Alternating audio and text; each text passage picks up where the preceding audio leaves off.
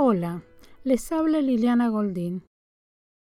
Como hemos visto en otras oportunidades, el psicoanálisis nació del encuentro de Freud con las histéricas, esas mujeres que necesitaban hablar.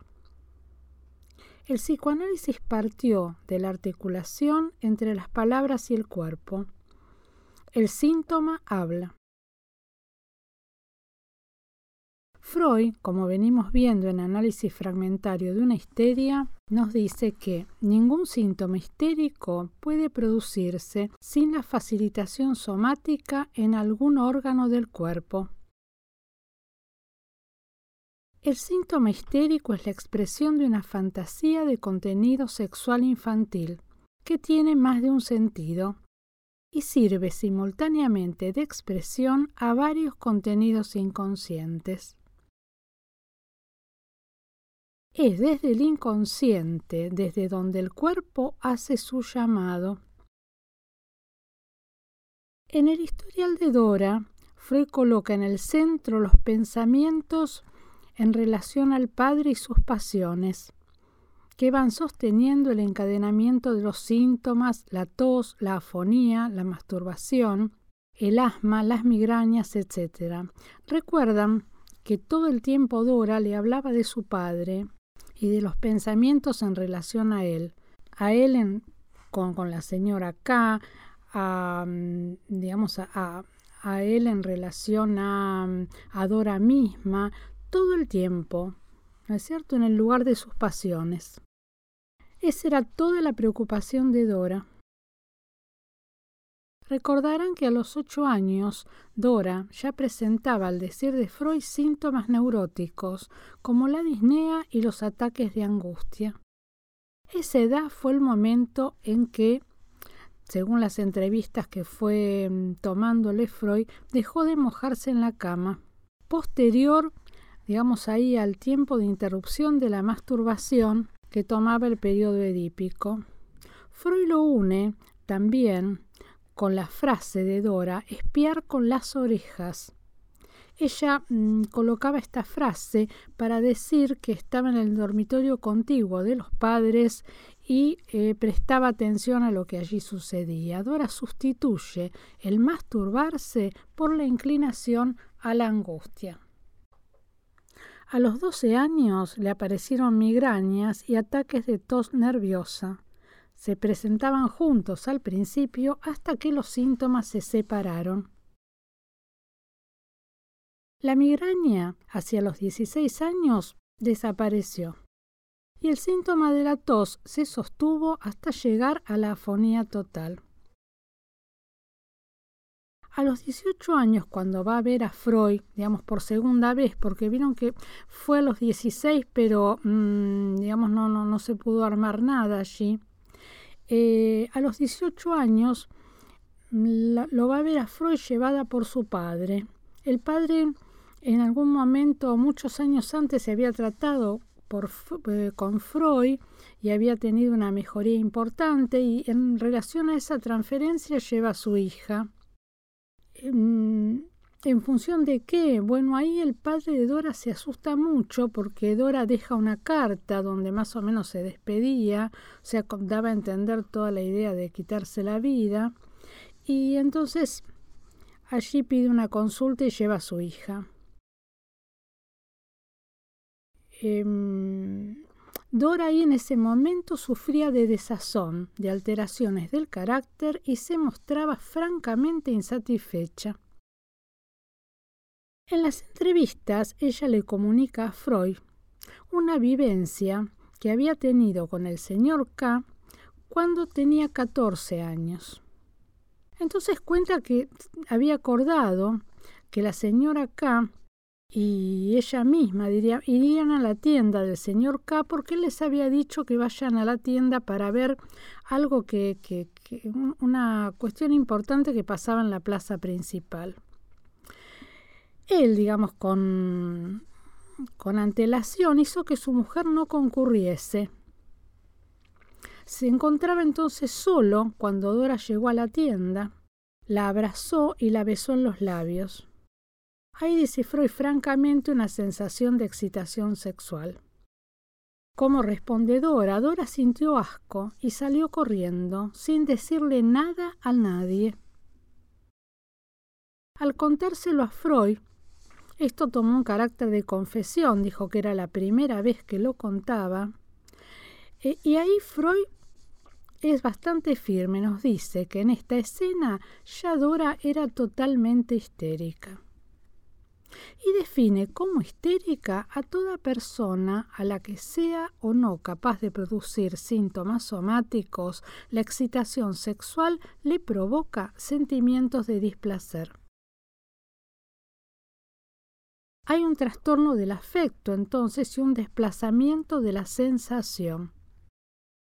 En lugar de la sensación genital que se esperaría en un adolescente, le sobreviene displacer en el tramo de entrada del aparato digestivo, le da asco, o sea, de la zona genital se desplaza al aparato digestivo. Volvería a retomar esta definición de, de Freud como histérica toda persona que sea capaz o no de producir síntomas somáticos donde la excitación sexual le provoca sentimientos de displacer quiero como reconducir un poco esta definición porque, bueno, em, para ubicar que em, la, la, producción o la formación de síntoma toca primero la represión. Tenemos acá entonces el trastorno del afecto y el desplazamiento de la sensación. Ese efecto de la, de la represión es una formación de compromiso.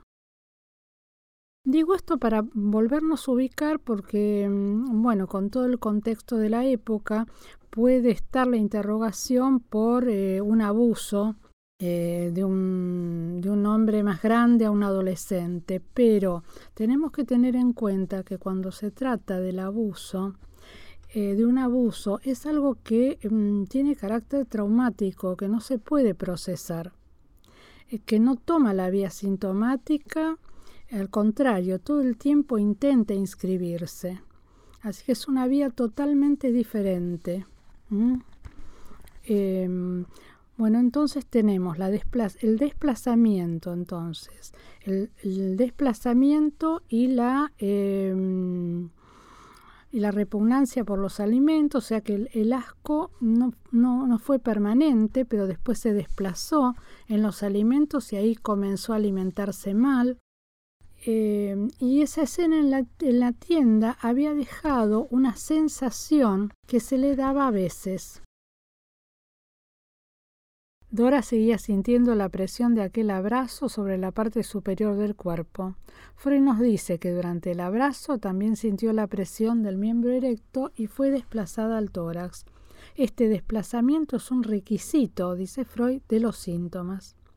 Así Dora evita acercarse a cualquier hombre que cree excitado por miedo a sentir algún signo de la excitación.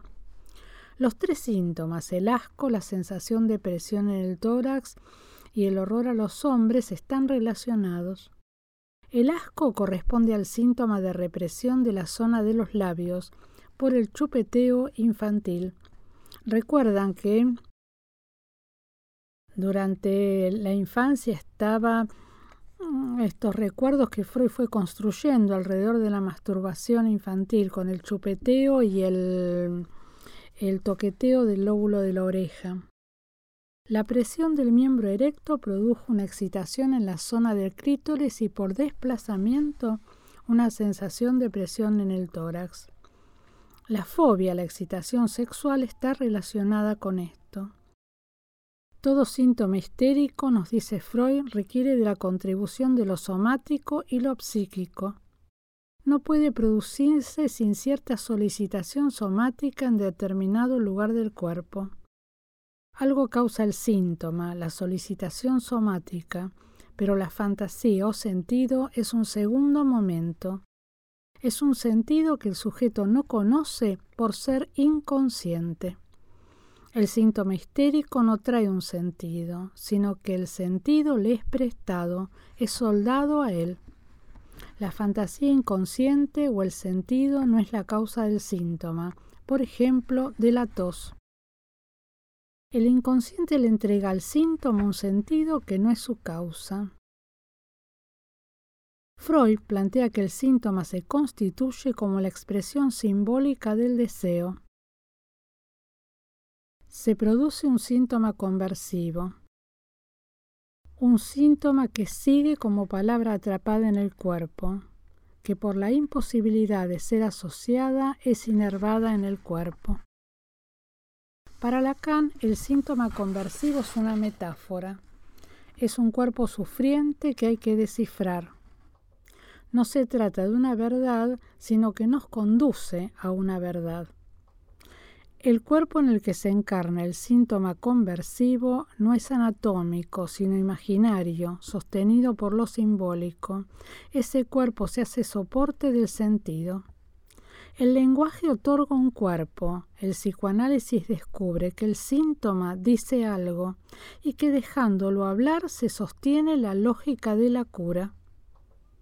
Se sostiene la lógica de la cura porque es necesario no erradicar el síntoma, ya que es efecto de la estructura del sujeto y sostenerlo nos va a permitir allí a ir avanzando en todo el camino, a recorrer en el tratamiento. Bueno, dejamos hoy aquí, nos volvemos a encontrar la próxima. Gracias.